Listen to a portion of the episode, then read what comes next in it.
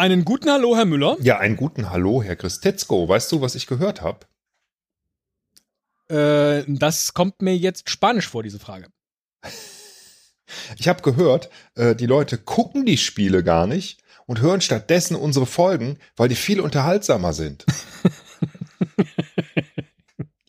Das ist sehr schön von Ihnen beobachtet. Haben Sie sich denn für heute eine Taktik äh, äh, überlegt? Werden Sie als Spanien äh, irgendwie besonders spielen? Irgendwelche Möglichkeiten ausschöpfen? Also vor allem auf Geld setzen? Ähm, wenig Halsabschneider?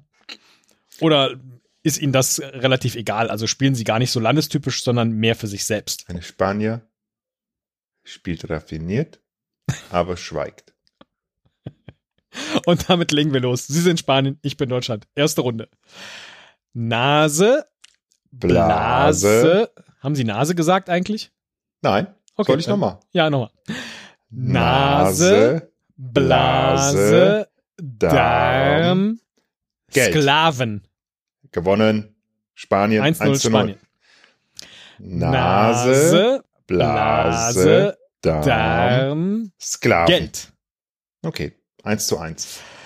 Nase, Nase, Blase, Darm, Darm, Öl. Geld. Ah, Papier. Deckt den Boden ab. Deutschland führte 2 zu 1. 2 zu 1. Nase, Nase, Blase, Darm, Öl. Halsabschneider.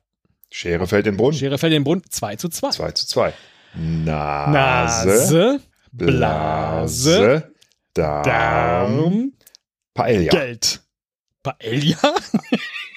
Ja, das war mein Trick. Paella ist dann wahrscheinlich aber der Brunnen, oder? Weil da, da in dieses runde Ding, da kommt die So Paella. war es gedacht, ja. Alles klar. Das heißt, das Papier deckt den Brunnen ab.